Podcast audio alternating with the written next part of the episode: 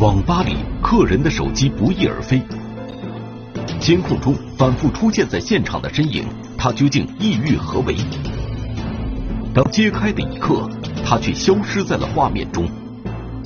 这名匆匆的过客究竟身在何处？网吧里的过客，天网栏目即将播出。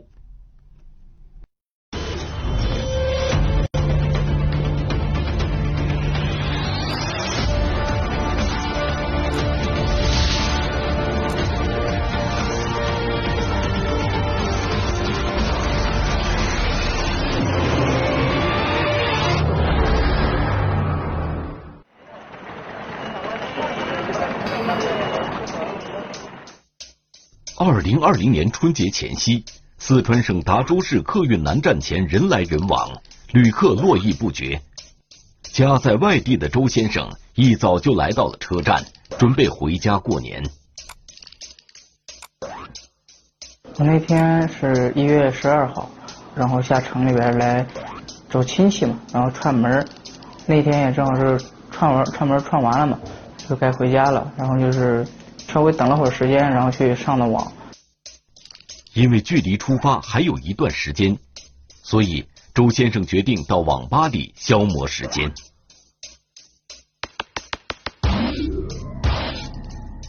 但是接下来发生的事情却让周先生始料未及。就上了有个五六个小时左右，就是有点累，我在那个电脑桌前就他那个椅子上就睡着了。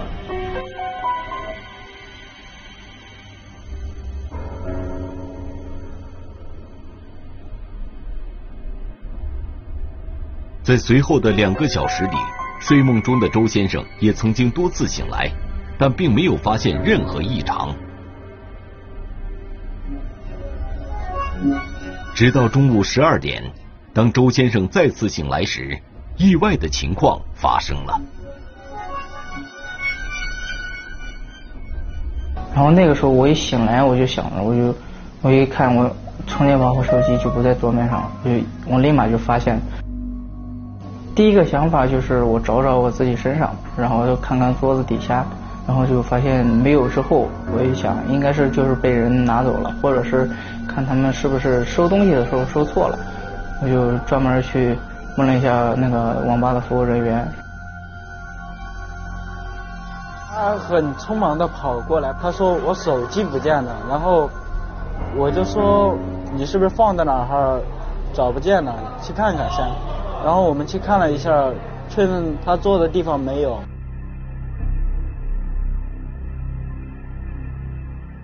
他值多少钱？他说刚买的时候一年前五千多。此时对于周先生来说，手机的价值似乎并不重要，他最关心的是手机里涉及个人隐私的重要信息。着急是有点着急，因为我有那个有一手机里有些东西我不方便透露，好不好拿出来给给别人知道，所以说那些个东西相对来说还是比较比较有点重要的。最担心也就是他把我手机里的那个东西啊拿出来，嗯，乱发什么。除此之外，周先生还面临着另一个现实问题。在如今这样一个普遍支持移动支付的背景下，身无现金的周先生几乎是寸步难行。接到这里，请讲。喂，你好，那个是我是在南开站下面那个网吧头，然后是那儿说就是手机做偷了，那儿我们是有监控的。然后就是报警之后，然后看能不能给人抓到，把东西追回来。能追回来自然最好，追不回来的话，那也没办法。毕竟东西的话已经丢了。很快，三里坪派出所的民警就赶到了现场。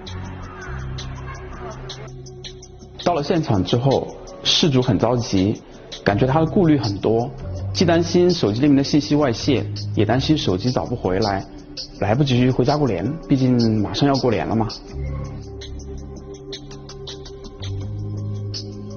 民警在了解了手机被盗的基本情况后，对网吧的监控进行了调取。监控显示，二零二零年一月十二日上午十点十三分，一名男子首先进入到了周先生所在的游戏包厢。这名男子走进来之后，他好像是在上找那个上网的位置，他上下打量了一下这个失主。前后也就十几秒的样子就离开了，很自然，没有异常。呃，这个时候失主的手机还在桌子上，就在在那个电脑桌上。当时放在兜里的话，手机和充电宝这两两个东西加起来太大，放着很不舒服。然后我就掏出来放在桌子上，然后就是因为也是比较粗心嘛，然后就没忘了收，就睡着了。当时间来到上午的十点二十四分，又一个身影出现在了周先生的包厢门前。很眼熟，仔细看，还是十分钟之前曾经进来的那名男子。他站在门口，先是站了一会儿，想进又不想进的样子，有一点犹豫。但是最后他还是进来了。进来之后。他直接走到了失主的右侧方向位置，找位置坐下来。这个地方是监控的死角，但是我们从座椅晃动的情况来看，他应该是在这个位置坐下来了。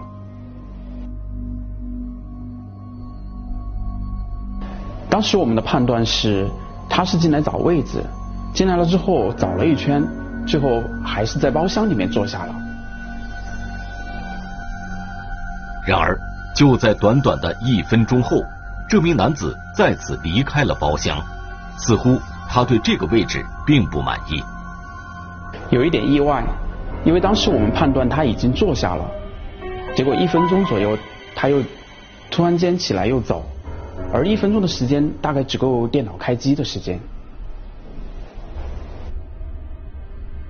男子离开包厢之后，他直接向网吧的吧台走过去，我们判断。他是不是可能去找网管给他开机？是有这种可能的。不久，这名男子又从网吧吧台的方向返回了包厢。也就是相隔一分钟左右，他再次到了这个包厢。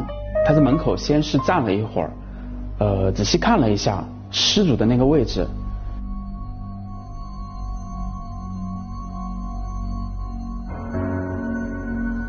然后他走到自己的那个刚刚坐过的那个角落，又坐了下来。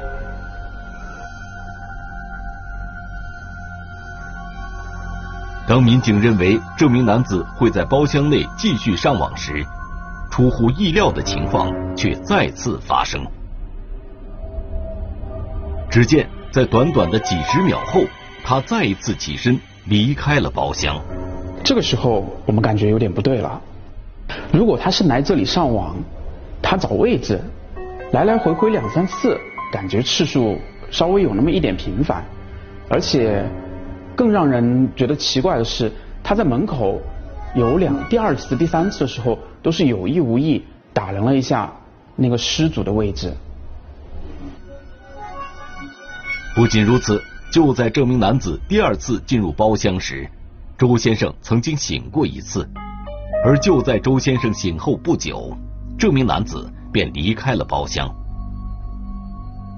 所以给我们的感觉是，他有没有可能在第二次、第三次的时候，他是在观察失主，观察这个失主他到底状态怎么样，有没有睡着，或者说是有没有睡熟？这名男子的行为引起了民警的关注，在接下来的时间里。他是否还会返回包厢？他究竟是不是那个盗窃手机的人呢？从前面他的行为来看，我们觉得他应该还会再回来。然而，在接下来半个小时的时间里，这名男子始终没有出现在监控画面中。此时，周先生依旧处于睡熟的状态。失主是一点警惕都没有，失主中途有几次是醒来了的，但是手机依然放在桌子上，他一直都没有收到身上去。不久，周先生放松警惕的行为再次引来了关注者。当时间来到上午十一点整，一名男子走进了包厢。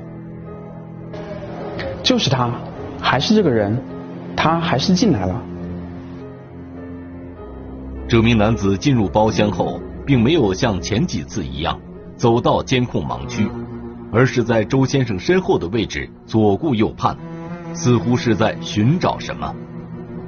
随后，他走到周先生左手边的位置，打量着。电脑桌上的物品。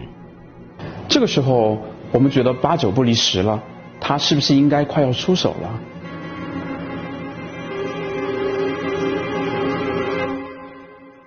但是几秒钟后，这名男子突然转身，迅速离开了包厢。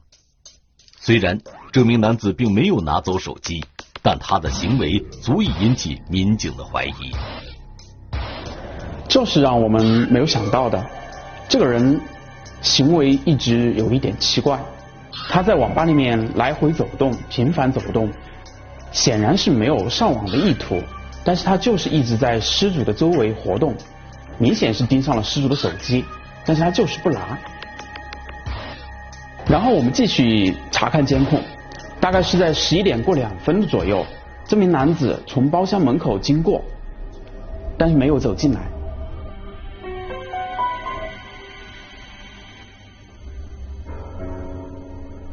但是没过多久，他又杀了一个回马枪，他走到包厢门口站住，而且朝包厢外面打量了一下，然后他就走进包厢里面来了，很自然的走到了失主的电脑旁边，在失主电脑左侧位置坐下，然后打开电脑开了机，同时他还把挡在失主手机的矿泉水瓶。挪开了一下，同时观察了一下周围的环境，好像是在为拿手机做准备。他的下一个动作果然不出所料，他把失主的手机和充电宝一起拿了起来。直到这一刻，周先生丢失手机的谜底似乎终于就要揭开了。他拿起手机，在手里面看了看。好像是在判断这个手机值不值钱。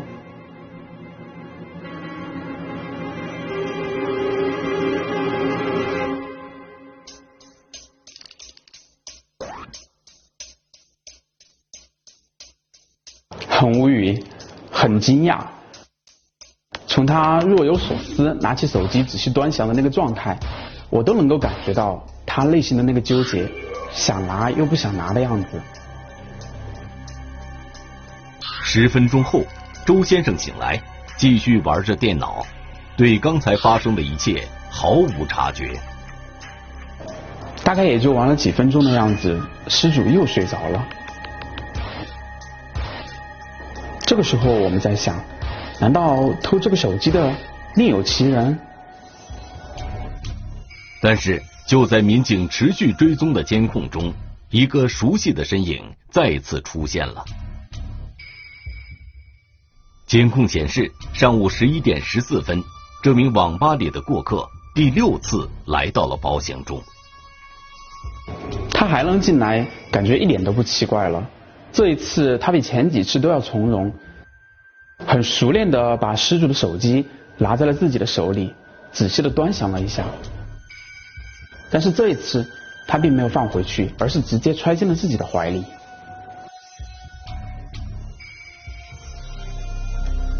嫌疑人得手后，迅速离开了包厢，直接走出了网吧的大门外。此时，睡梦中的周先生对手机的丢失浑然不觉，直到中午十二点左右，他才从梦中醒来。失主醒来后，并没有发现手机已经丢了，而是玩了一会儿电脑，才发现手机不在了。挺愤怒的吧？也是我自己的大意吧，放在那儿。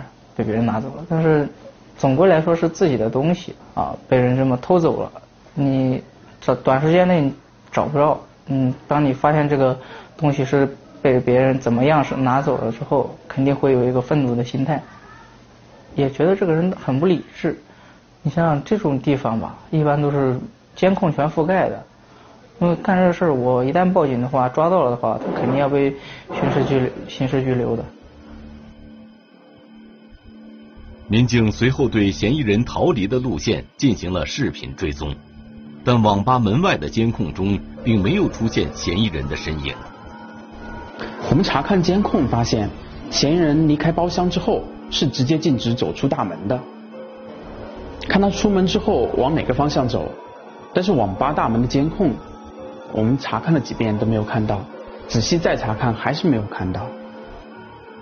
嫌疑人就像人间蒸发了一样，踪迹全无。他去了哪儿呢？随后，民警将追踪视线由网吧门外转移回网吧内，并将监控的时间范围进一步延伸。他不可能凭空消失，一定是有我们没有排查到的死角，所以我们又查看了。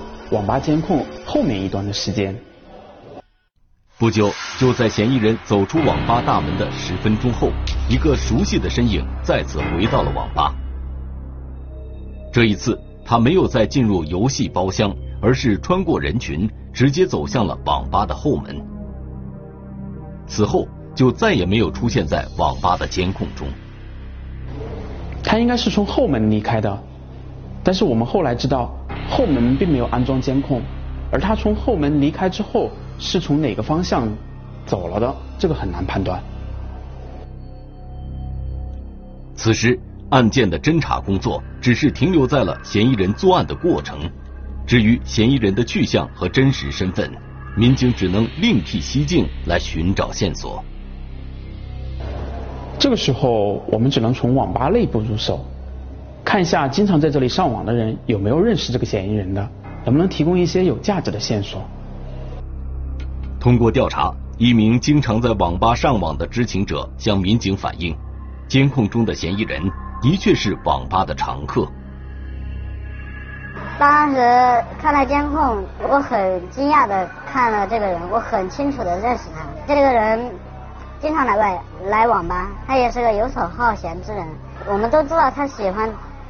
嗯，赌博，所以说就因为他这一个爱好，让我们感觉他不是一个什么好人，挺烦他的，很厌倦他。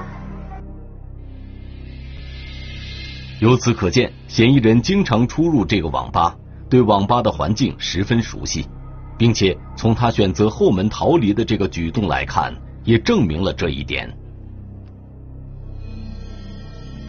他第一次走到网吧大门外的时候，应该是意识到了，所以并没有往前走一步，所以我们在监控画面里面就没有发现他的身影。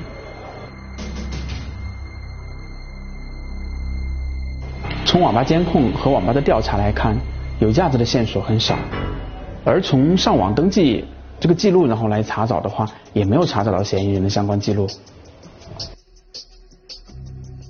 随后，民警将侦查的范围扩大至网吧周边的手机店，希望能从中找到更有价值的线索。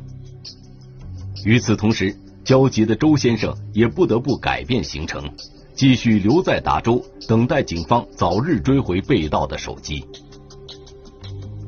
失主最关心的还是手机里面的信息，他担心有些信息一旦泄露，可能会造成一些不好的影响，所以他比较着急。我们一方面安抚失主的情绪，另一方面继续寻找线索。但是我自己也一想，像这种小偷小摸的话，他拿出来多半是会把我手机去刷机，然后去卖掉，或者自自己使使用。就是我想的这种情况，应该也就不会出现。就是说心里的那个担心就稍微轻，那个缓缓了一些。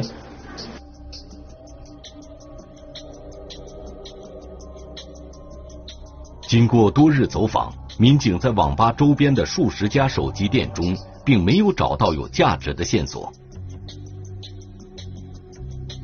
而在周边的网吧巡查中，也没有发现可疑目标的出现。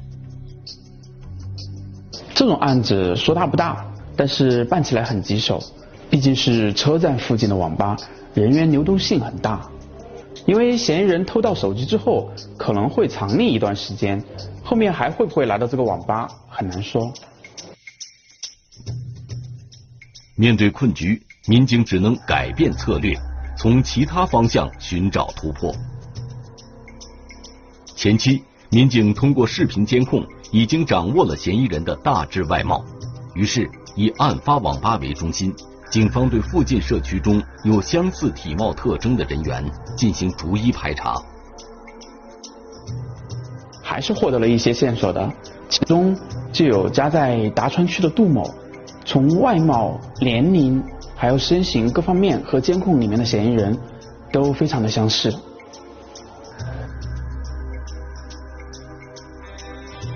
后来我们通过网吧里面经常上网的一些人对他进行辨认。明确了，嫌疑人就是他。二零二零年一月十四日，当民警前往犯罪嫌疑人杜某家准备实施抓捕时，却发现杜某并不在家。据杜某家里人的说，杜某因为和家里面的人闹矛盾，已经有很长一段时间没有回家了。至于他现在去了哪里，不是很清楚。等于又走进了一条死胡同，但是我们并没有放弃。通过调查发现，杜某长期参与网络赌博，他的生活一定离不开网络，他最终一定还是会回到网吧。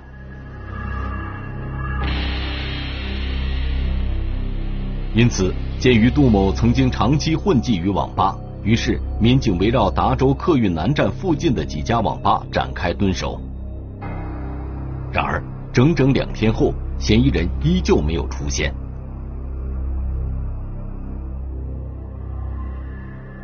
一月十六日晚上，大概十一点左右，我们的同事刚刚离开网吧，就收到了经常在网吧里面上网的人发来微信，说嫌疑人出现了。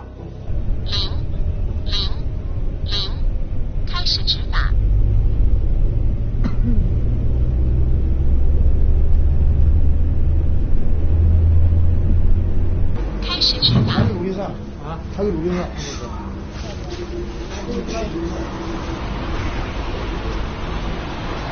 叫啥名字？啊？不播。啊？不播。晓得找的啥子？啊？啊？东西在哪里？东西。东西啊？哪？买哪的？哪儿的？啊？是哪里？啊？买好钱？啊？买好钱？八百。八百。妈卖五千多的手机卖八百，好去。据杜某交代，二零二零年一月十二日，因参与网络赌博导致经济状况窘迫的他，最终实施了盗窃手机的行为。手里面缺钱，可能一直在睡得挺香的，就非常矛盾，就来来回回去了几次，还是没忍住。毕竟都是成都是成年人了吧，九一年的，比我还大不少。那成年人有手有脚的，干嘛不去工作呢？这这就是个问题。还说几天没吃饭，我觉得可怜归可怜，但是这不不代表是同情。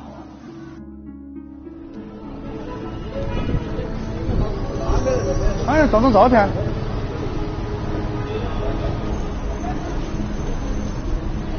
这是一个吧？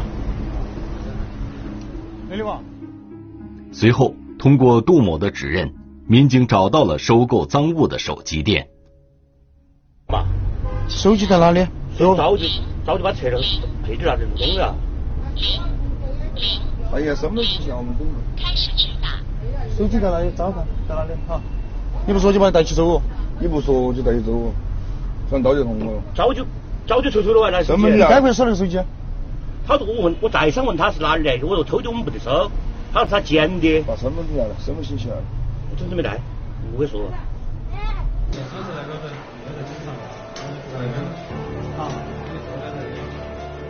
杜某的行为涉嫌盗窃罪。根据《中华人民共和国刑法》第二百六十四条之规定，盗窃公司财物数额较大的，处三年以下有期徒刑；数额巨大的，处三年以上十年以下有期徒刑。数额特别巨大的或者有其他严重情况的，处十年以上有期徒刑或者是无期徒刑。以后去网吧东西什么的，我尽量就是自己就揣在兜里，就不可能什么再拿出来放在桌面上这种了，就不存在了。吃一堑长一智，这也是。结合这个案子来看，在公共场所的时候，不要随意放置个人财物。对存有个人信息、个人隐私的一些手机，比如手机或者是 U 盘这样的物品，更是应该随身贴身保管，从而避免个人财物遗失和信息外泄的情况。